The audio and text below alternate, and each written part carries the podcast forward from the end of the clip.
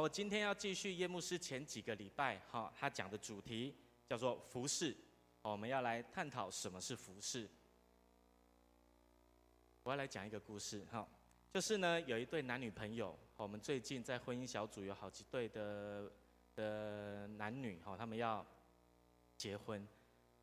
然后呢，这个故事在讲他们也是要结婚。这对男女朋友他们要结婚，在婚礼的前一天，他们来到了礼拜堂排演，排演隔一天的婚礼。后来排演完了以后，这一个男朋友哦，就是这个新郎，结束了以后，他就去找牧师，而且跟牧师讲说：“牧师啊，你明天早上可不可以帮我一件事情？就是呢，当你在主持婚礼的时候，你要誓约的时候，可不可以请你？”好，请你你在誓约的时候，你誓约的字句里面、词里面，只要有关于爱的、有关于尊重的、有关于顺服的，可不可以请你跳过，不要讲？只要你愿意这样子做的话，好，我就把我口袋的这个大红包给你，好不好？请你可以帮忙。然后这个牧师呢，就把红包收起来，很开心的就回家了。后来隔一天，他们在主持婚礼的时候，牧师他要誓约的时候，就问这个弟兄讲说：“你愿不愿意一生一世爱你的妻子，顺服你的妻子，而且每一天早上都把早餐预备好在他的面前，哦，让他吃，而且一生一世满足他所有的需要。”这个新郎听了以后吓了一跳，我想说：“诶，我昨天不是跟牧师说好了吗？有关于顺服，有关于爱，有关于尊重的誓词都不要讲。”结果这牧师还是讲了，他就情心不甘情不愿，就小声的说：“哦，我愿意，因为没办法，已经在前面了。”然后整个婚礼结束完了以后，这个新郎就跑去找牧师，就跟跟牧师讲说：“牧师啊，我不是昨天已经跟你讲好了吗？我以为我们说好了，我已经把红包给你了啊，你怎么没有照着我所说的去做呢？”后来这个牧师就从他的口袋里面把那包红包拿起来，然后就还给他，我就说：“弟兄啊，不好意思，因为昨天我回家的时候。”遇到你的太太，你的太太包给我的红包更大包啊！亲爱的弟兄姐妹，不是有的时候就好像婚姻一样。我们当中结婚的弟兄姐妹，请你举手好不好？OK，很多，好，谢谢。你还记不记得你在结婚的时候，如果你是在教堂结婚，牧师问你的誓约的内容是什么？你真的还记得吗？我都有点忘记了，我还去翻一下誓约写什么。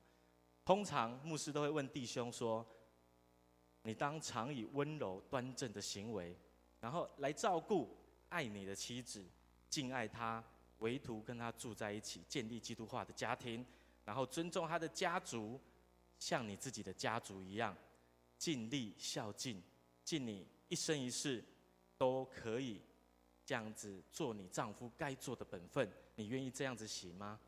通常都会这样问，然后问姐妹也是一样。然后在问的过程当中，你就会说“我愿意”。你可以发现，在誓约里面，哈，有四件事情是我们要知道的。他说：“你要敬爱他，啊，你要爱他，尊重他。哦，甚至姐妹的誓约里面多了一个，你要帮助他。你有没有发现这四件事情：照顾、疼爱、敬爱、帮助，这些事情是什么事？这些事情。”就是前几个礼拜叶牧师一直在讲的主题，服侍。因为你愿意誓约，所以你愿意服侍对方。我在准备的时候，我就突然想到哈，我在结婚的时候，我在台南，在台南神学院，也是我们的主任牧师叶牧师哦主礼，然后为我们证婚。然后他问我誓约完了以后，问我的牧师娘誓约完了以后呢，再来要做的一件事情呢？好，不是叫他们亲一下哈，好，是叫他们要彼此交换什么戒指？你知道吗？我们在交换戒指的时候，我的换我我的戒指要拿去给我的牧师娘要戴的时候，好，因为她手有手套，所以不好戴，哦，我就很用力的戴，用力的戴，结果戴到中间的时候，突然她的手就夹起来了，然后她夹起来，我也很用力的要把它套进去，好。后来我发现她为什么要夹起来，你知道吗？哦，如果你有看三立的电视剧或者戏说台湾，哦，你就可以知道，哦，我们古早人都讲安怎，哦，卖好列安阿德戴，我就想说，嗯，他一定是不想要我啊的，对，不行，我一定要，要不然我以后惨了。我就一直用力，一直用力，就用力用到一半的时候，圣灵感动我的心，哦，他一样跟我说，赵恩啊，我以神的慈悲劝你，哦，你刚刚有誓约，你说你要怎样照顾他、疼爱他、敬爱他、帮助他，就因为这一句话，好，我就放弃了。结果到现在如今哈为止，哦，我一直被我的牧师娘啊了对。亲爱的弟兄姐妹，你知道吗？婚姻是什么？婚姻是一种誓约，是一种委身。上个礼拜叶牧师有说，服侍就像家庭里面，家庭里面的家事一样，哦，是你应该要去做的。家里面的家事你要不要分担？来，我们当中的年轻人没有帮爸爸妈妈做家事的，请举手。他们还真勇敢，还敢举手哈。好，谢谢。好，回去要为你的爸爸妈妈做家事。你知道我的大女儿跟小女儿都要做家事吗？他们的衣服要自己拿自己折，那是因为那一个阿勒队的哦，我的牧师娘规定他们一定要做的，因为在小的时候就要学习做家事，这是应该要做的事情。所以在这当中你可以发现，叶牧师说就像家事一样。不过我今天要讲，不是就像婚姻一样，不是就像婚姻里面的一个尾声的行动一样，你愿意娶对方，你就要愿意服侍他。这是在誓约里面一直在跟我们讲的事情，所以亲爱的弟兄姐妹，我们要知道，我们来到神的面前成为基督徒，好，你要成为基督徒之前有一个仪式要做，洗礼。洗礼是什么？洗礼就是你愿意在弟兄姐妹、上帝的面前誓约，你愿意跟随耶稣基督成为基督徒，而且用另外一个方式来讲，也就是说，你愿意嫁给耶稣基督，成为他的心腹。所以你愿意嫁给他，你是不是应该要服侍他，服侍耶稣？特别保罗他在以弗所书第五章二十三节，他说：“因为丈夫是妻子的头，如同基督是教会的头一样。”所以耶稣基督是什么？教会的头。所以你跟随耶稣，你要服侍耶稣，意思就是什么？你要跟随教会的头，你要服侍教会。所以你应该要好好的学习，让自己有能力，要服侍耶稣，而且服侍教会。服侍是我们每一个人都应该要学习做的家事，而且是一个委身的行动，好不好？跟旁边人说，服侍就是一个委身的行动。特别在今天的经文里面，保罗再一次教导我们，好不好？我们一起来读第一节的经文，好不好？我们一起来读第一节的经文。诶，这是上礼拜的。好，我们来读第一节的经文哦。我们一起来读哦。来，一二三，请。所以弟兄们，我以上帝的慈悲劝你们，将身体献上，当作活祭，是圣洁的，是上帝所喜悦的。你们如此侍奉，乃是理所当然。保罗说：你们如此侍奉，乃是什么？理所当然。就像在家里面要做家事，理所当然。你娶了一个太太。嫁了一个丈夫，你要服侍他是理所当然。同样的，你愿意成为跟随耶稣基督的门徒，成为他的心腹，你要服侍他，还要服侍教会，这是什么？理所当然，是应该要去做的事情。哦，不是人家要求你来做，不是人家请你来做。所以呢，亲爱的弟兄姐妹，我们要知道，我们来到神的面前，你要知道，如果你是耶稣的另一半的话，你应该就要服侍他，而且还要服侍教会。如果我们在教会没有服侍的话，你不会觉得很奇怪吗？我会觉得非常奇怪。我委身在这里，然后我什么事情都没有做，然后领受这里的很好的供应，这是错误的。你应该学习在神的面前学习付出，而且就像保罗所说的，要将你的身体献上，当做活祭，不是死祭哦。活祭就是要你做工，而且成为圣洁的。是神所喜悦的，神喜悦你做什么事情，你就去做。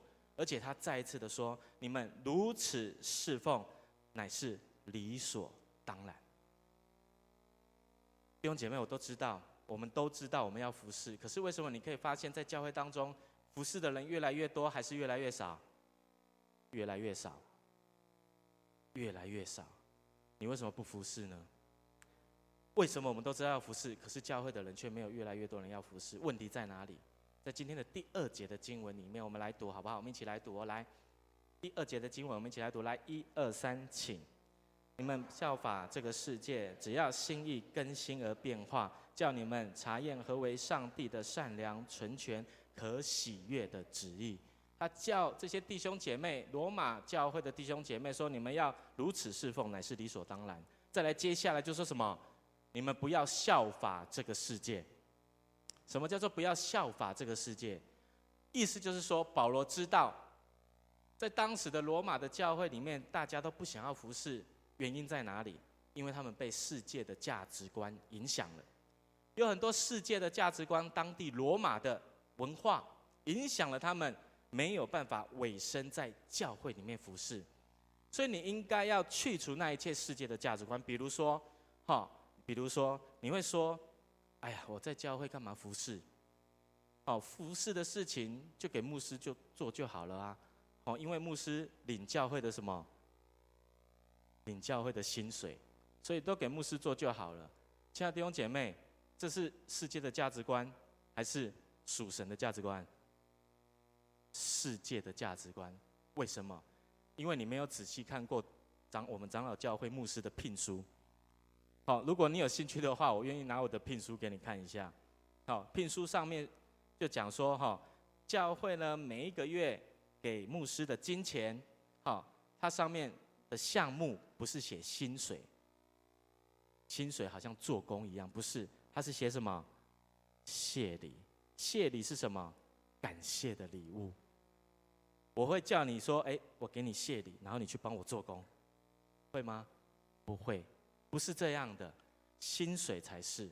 所以在教会里头，不是牧师做所有的事情，哈，好定，点什么？共情。不能这样子，不是的，是每一个人都应该来到神的面前服侍的，这是世界的价值观。再来呢，我从以前服侍到现在，在教会当神学生传道，在教会我都常常发现，教会弟兄姐妹不想要服侍的原因，好，有三种。大部分的人，当然还有别种，好，我自己整理出来三种。第一种是什么？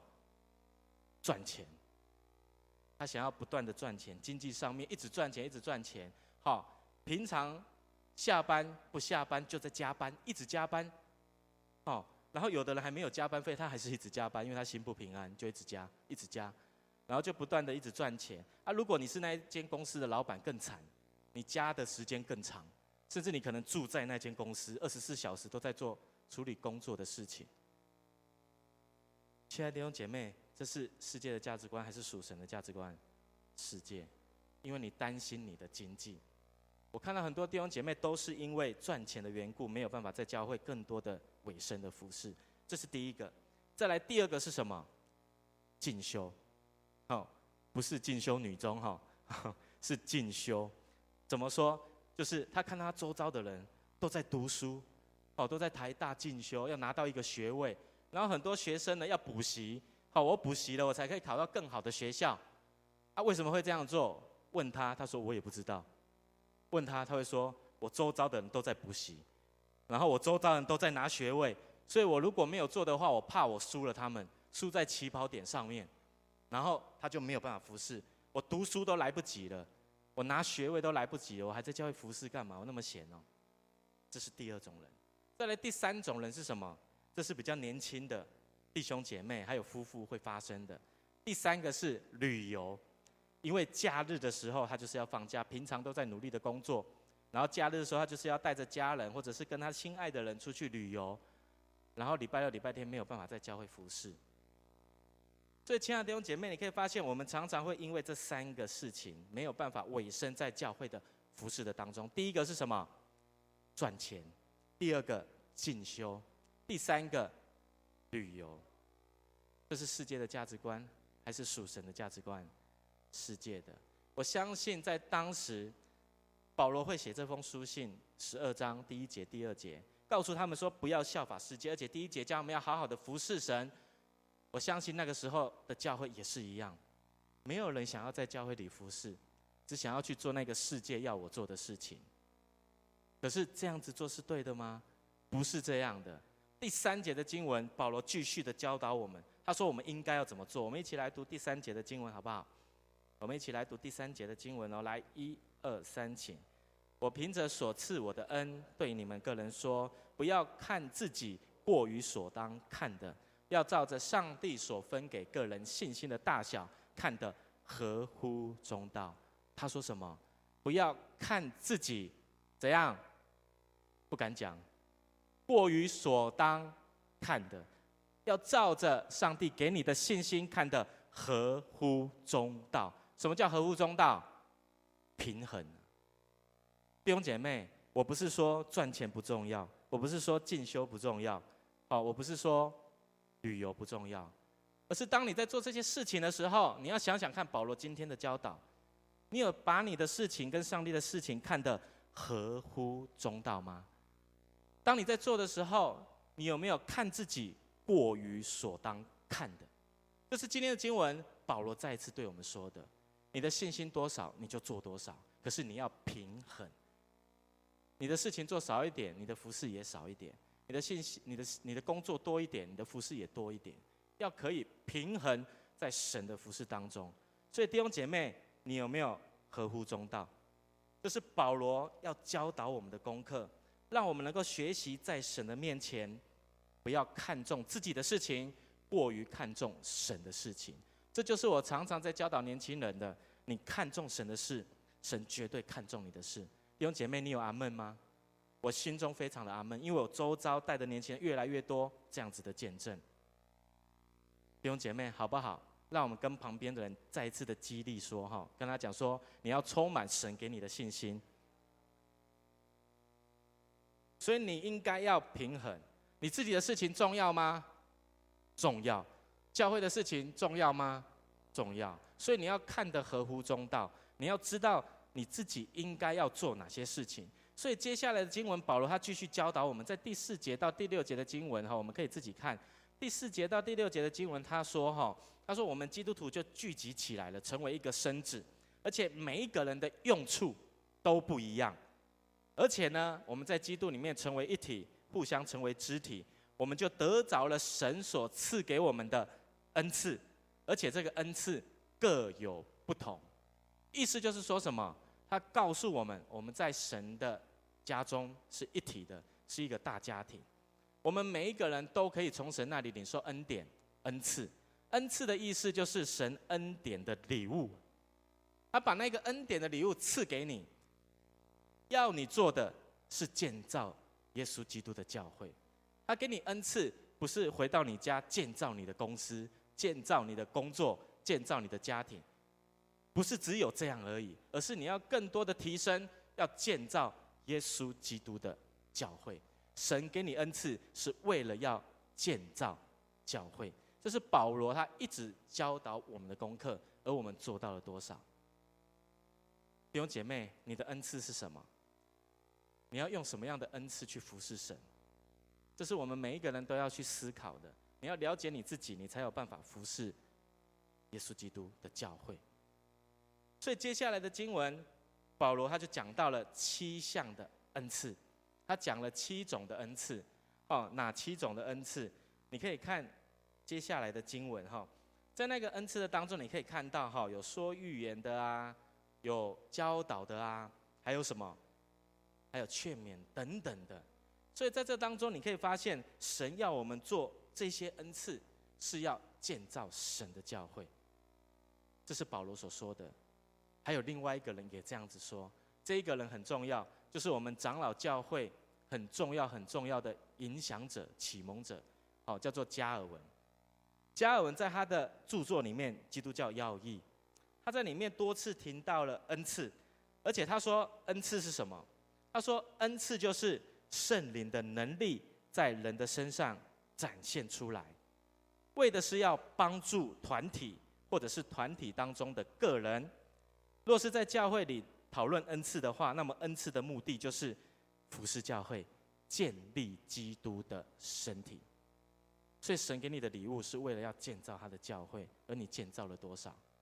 那你要怎么建造？你要了解你自己的恩赐。神透过圣灵赐给我们恩赐。是要建造耶稣基督的教会，而他给我们什么恩赐？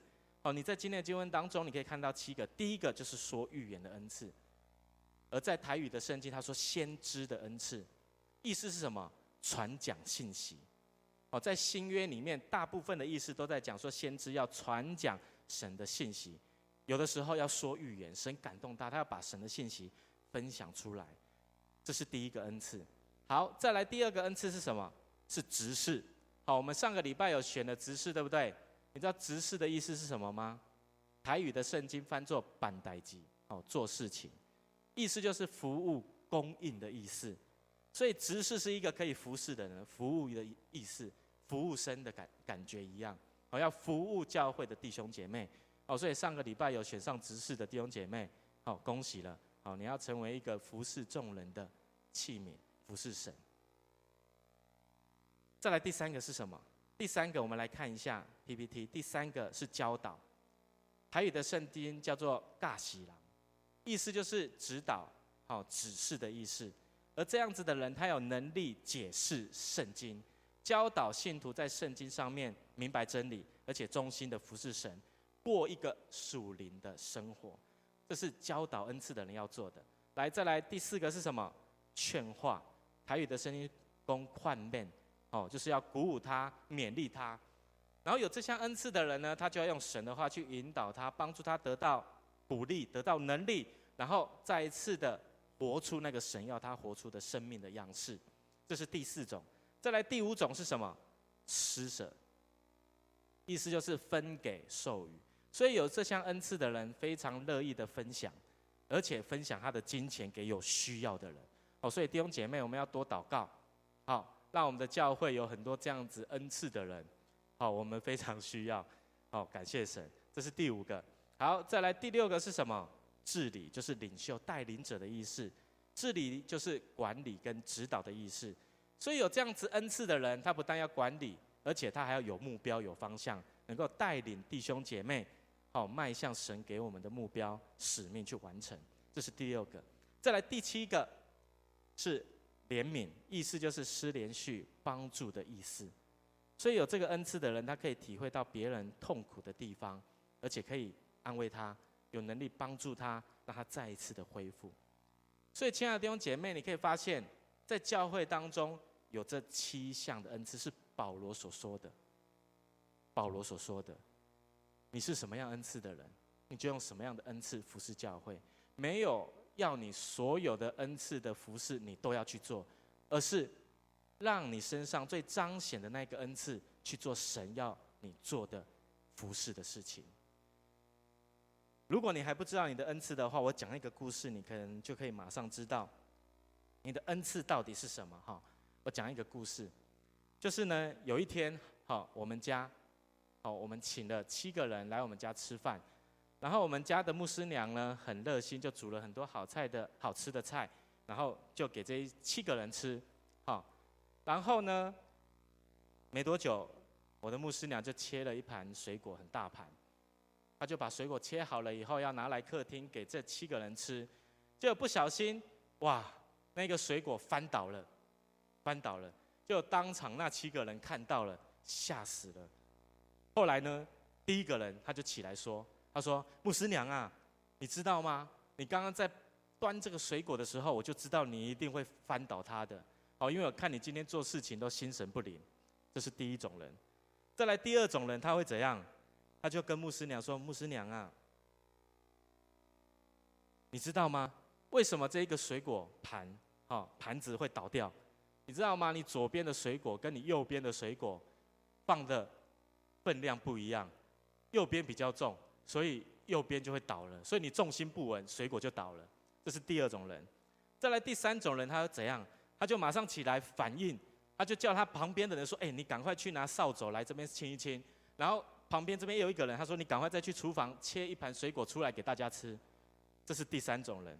再来第四只第四种人，他二话不说，哦，马上去那里把那个水果清起来，全部都用好，还拿拖把在那边一直拖。好，这是第四种人。再来第五种人，他就赶快去到牧师娘的旁边，说：“牧师娘，没关系啦，没关系，翻倒就算了。哦，这个水果盘那么大，哦，一定会翻倒的。哦，如果是牧师端的话，他一定也会翻倒的啦。哦，所以你放心，哈，不要不要难过。这是第五种人。再来第六种人怎样？他就起身，哦，出门口，他不是回家了哈，他出了门口，就在我们家的那一个林森北路上哈，再去买一堆水果回来，好，然后给大家来吃。再来最后一个人，他就跟所有的人说：“哎，你们不要忙了，好，我们现在聚集起来，我们一起祷告寻求神好了。”亲爱的弟兄姐妹，这些人分别代表什么恩赐？这七种恩赐。哪七种？先知、教导、治理、执事、怜悯、施舍、劝化。你可以发现，第一种人是什么恩赐的人？先知恩赐的人。再来第二种人呢？哦，他很理性的跟你讲，重心不稳。教导的人。再来呢是什么？他就叫那个人去做那个，叫那个人去做那个。这是怎样的人？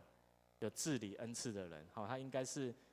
四五十岁以上的男人哈，出几个嘴。好，再来呢？再来是什么人？好，再来那一个二话不说，然后马上去那边清理的，那是什么样的人？执事，好，做服务的行动的执事。再来那一个去安慰牧师娘说牧师端的也会倒的是什么样的人？怜悯的人。再来第六个，好，就出去再去林森北路的路上买水果回来，那是什么样的人？施舍，我们教会需要这样子的人哈。好，再来第七个是什么？他说：“你们不要忙了，我们现在来祷告，我们来分享。”这是劝化的人。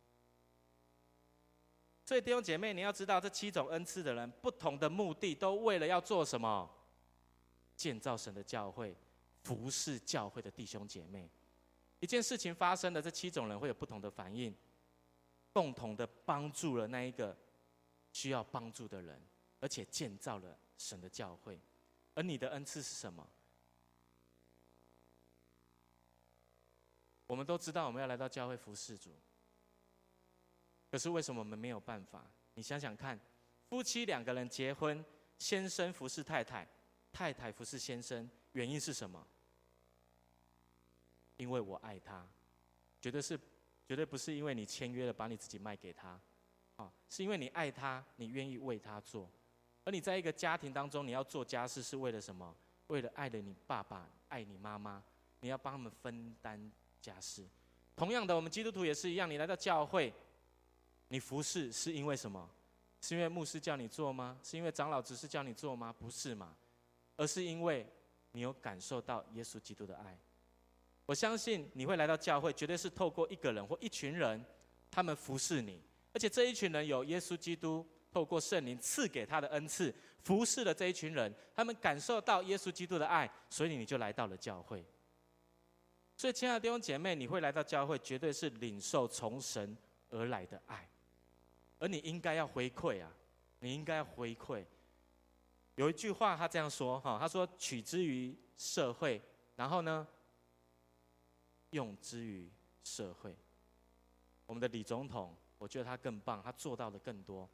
好，他取之于社会，用之于社会，甚至用之于国家。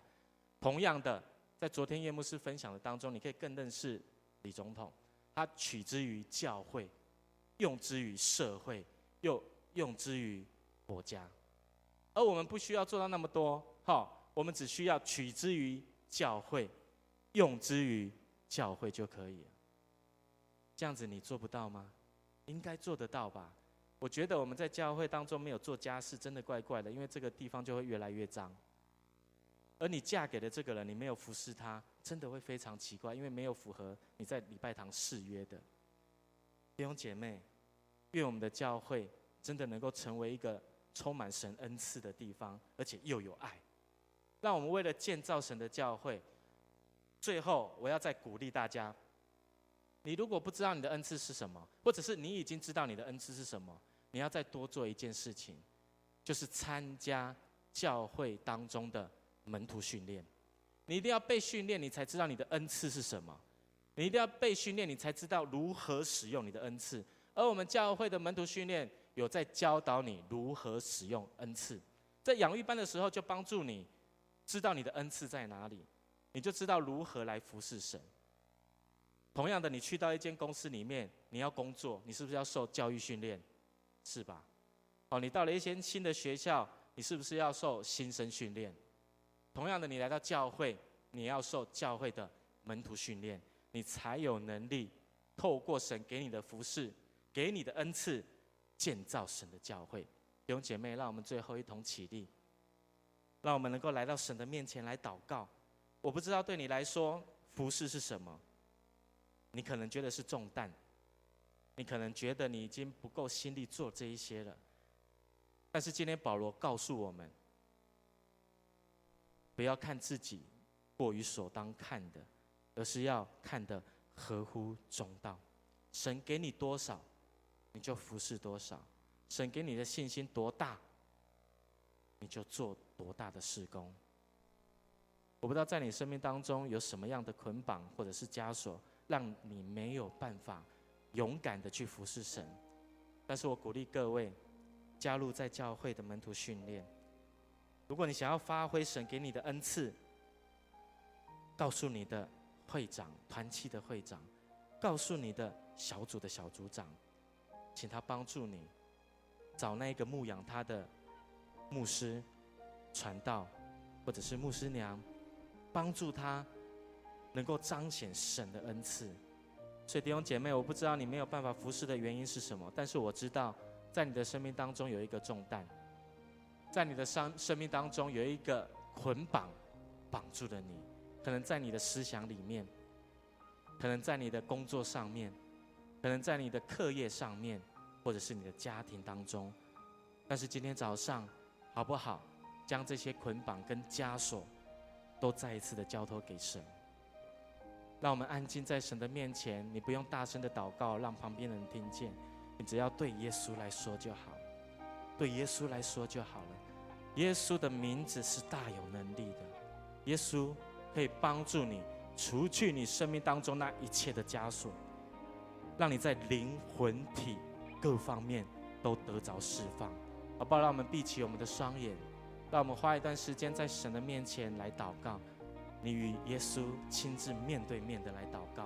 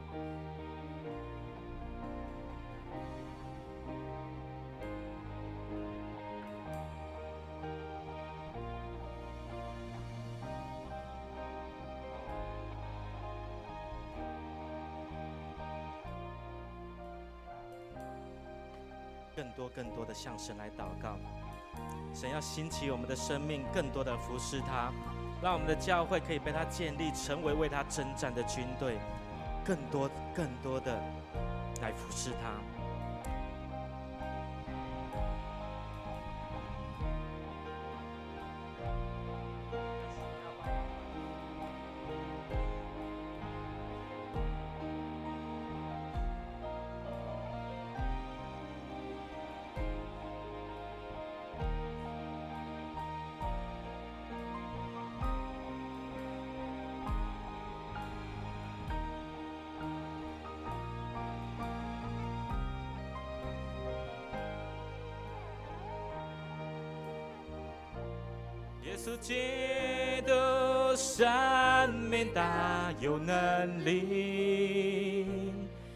基督生命大有能力，耶稣基督生命大有能力，能打破枷锁，打破枷锁，所有枷锁。耶稣基督生命大有能力，耶稣基督生命大有能力，耶稣基督，生命大有能力，能打破枷锁，打破枷锁，所有枷锁。耶稣基督，生命大有能力，稣基督，生命大有能力，耶稣基督，生命大有能力，能打破枷锁，打破枷锁，所再一次的宣告。耶稣基督，生命大有能力。耶稣基督，生命大有能力。耶稣基督，生命大有能力，能打破枷锁，打破枷锁，所有枷锁。能打破枷锁，打破枷锁，所有枷锁。能打破枷锁，打破枷锁，所有枷锁。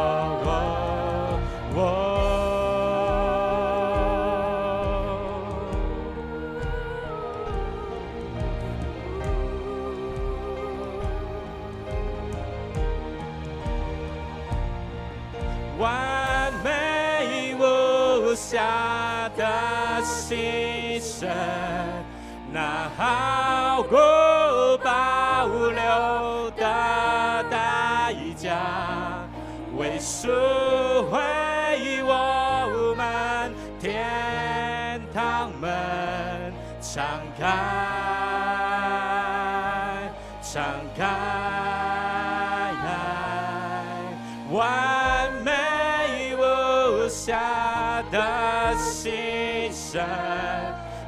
好过保留的代价，为赎回我们天堂门敞开，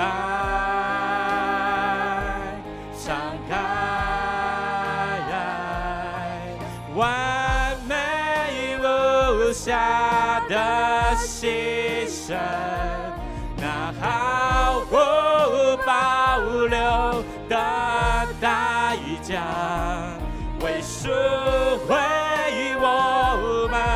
天堂门敞开。再一次谢谢耶稣，再一次的谢谢耶稣，完美无瑕的牺牲。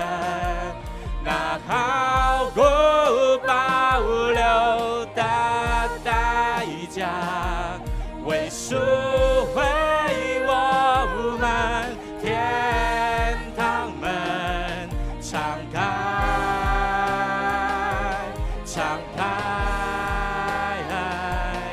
开。耶稣基督，生命大有能力。耶稣基督。生命大有能力，哦，耶稣基督，生命大有能力，能打破枷锁，打破枷锁，所有枷锁，能打破枷锁，打破枷锁，所有枷锁，能打破枷锁。打破枷锁，所有枷锁。哦，弟兄姐妹，好不好？让我们再一次的开声来祷告，把你生命当中一切的重担都交托给他，把你生命当中那一切拦阻你没有办法服侍神的事情交托给他。今天早上透过耶稣基督的圣名，能够帮助你打破那一切的捆绑以及枷锁。好，让我们能够在神的教会当中，能够活出那一个合神心意的样式。所以弟兄姐妹，好不好？让我们一起开口来祷告。你生命当中有什么样的问题，没有办法来到神的面前，用神给你的恩赐服侍他的，今天早上交托在神的面前，好不好？让我们一起同心开口的来祷告。开口的来祷告，宣告的来祷告。哈利路亚！主啊，我们在你的面前来祷告。主啊，我们特别将我们的教会交托在你的面前。主啊，主啊，求你让我们的教会，主啊，让我们的教会真的能够成为一个五重职事的教会。主啊，让我们每一个人发挥那不同的恩赐。主啊，让我们带着我们本性的恩赐，能够彰显那一个无从直视的恩赐在当中。主啊，愿你赏赐力量与我们同在，让我们更明白保罗所说的恩赐是什么，也让我们有智慧、有能力，能够来明白主你赐给我们的恩赐到底是什么，也让我们愿意在教会当中接受训练，让我们愿意更多的被你兴起，成为你所使用的器皿。主啊，让我们愿意将自己献给你，成为活祭。主啊，让我们知道我们是圣洁的，让我们知道我们如此侍奉乃是理所当然的。让我们不要效法这个世界，只要心意更新而变化。主啊，让我们明白你善良、纯全、可喜的旨意是什么，好，让我们能够活出这样子的样式。愿你垂听我们的祷告，留心听我们的恳求，以你的信实以及公义应允我们。主啊，愿我们知道我们如此侍奉，乃是因为耶稣基督。定死在十字架上面，赎回了我们的生命，感受到他的爱，所以我们愿意这样子献上我们自己，主要让我们更明白这样子的思想，让我们更多活出从你而来的旨意。愿你垂听我们的祷告，主耶稣，谢谢你，主耶稣赞美你，让我们能够被你兴起，成为军队，神的军队要兴起。神的军队要兴起，神的军队要兴起，能打破枷锁，打破枷锁，所有枷锁。神的军队要兴起。神的军队要兴起，神的军队要兴起，能打破枷锁，打破枷锁，所有枷锁。神的军队要兴起。神的军队要兴起，神的军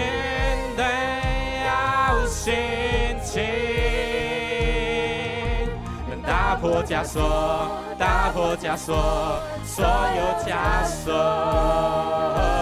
神的军队要兴起，神的军队要兴起，神的军队。要兴起，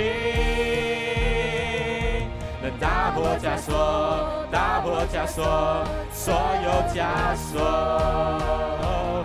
耶稣基督生命大有能力，耶稣基督生命大有能力，耶稣基督。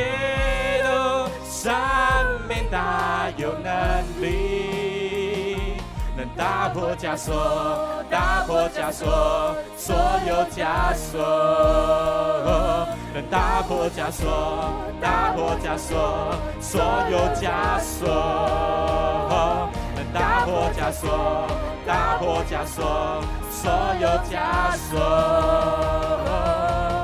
完美无瑕。的牺牲，那毫无保留的代价，为赎回我们天堂门敞开，敞开，完美无瑕。的牺牲，那毫无保留的代价，为赎回我们天堂门敞开，敞开，敞开，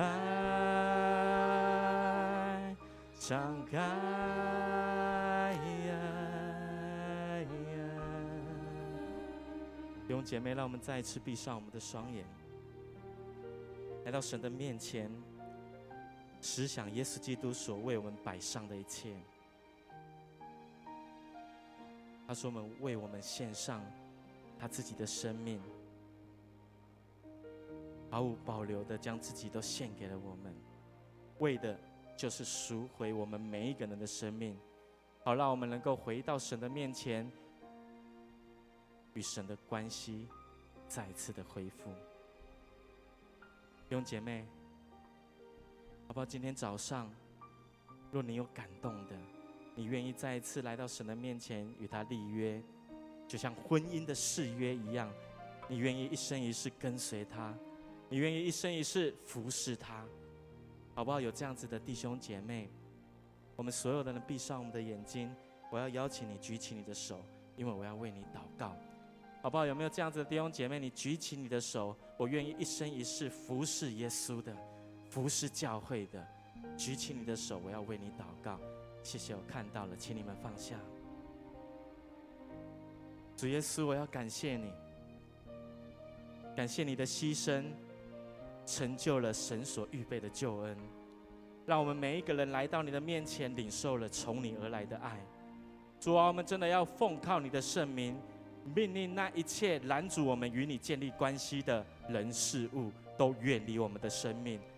好，让我们能够脱去那一切的枷锁，完全的打破，让我们的生命能够活出那一个当初你要创造亚当与夏娃那一个完美的样式一样。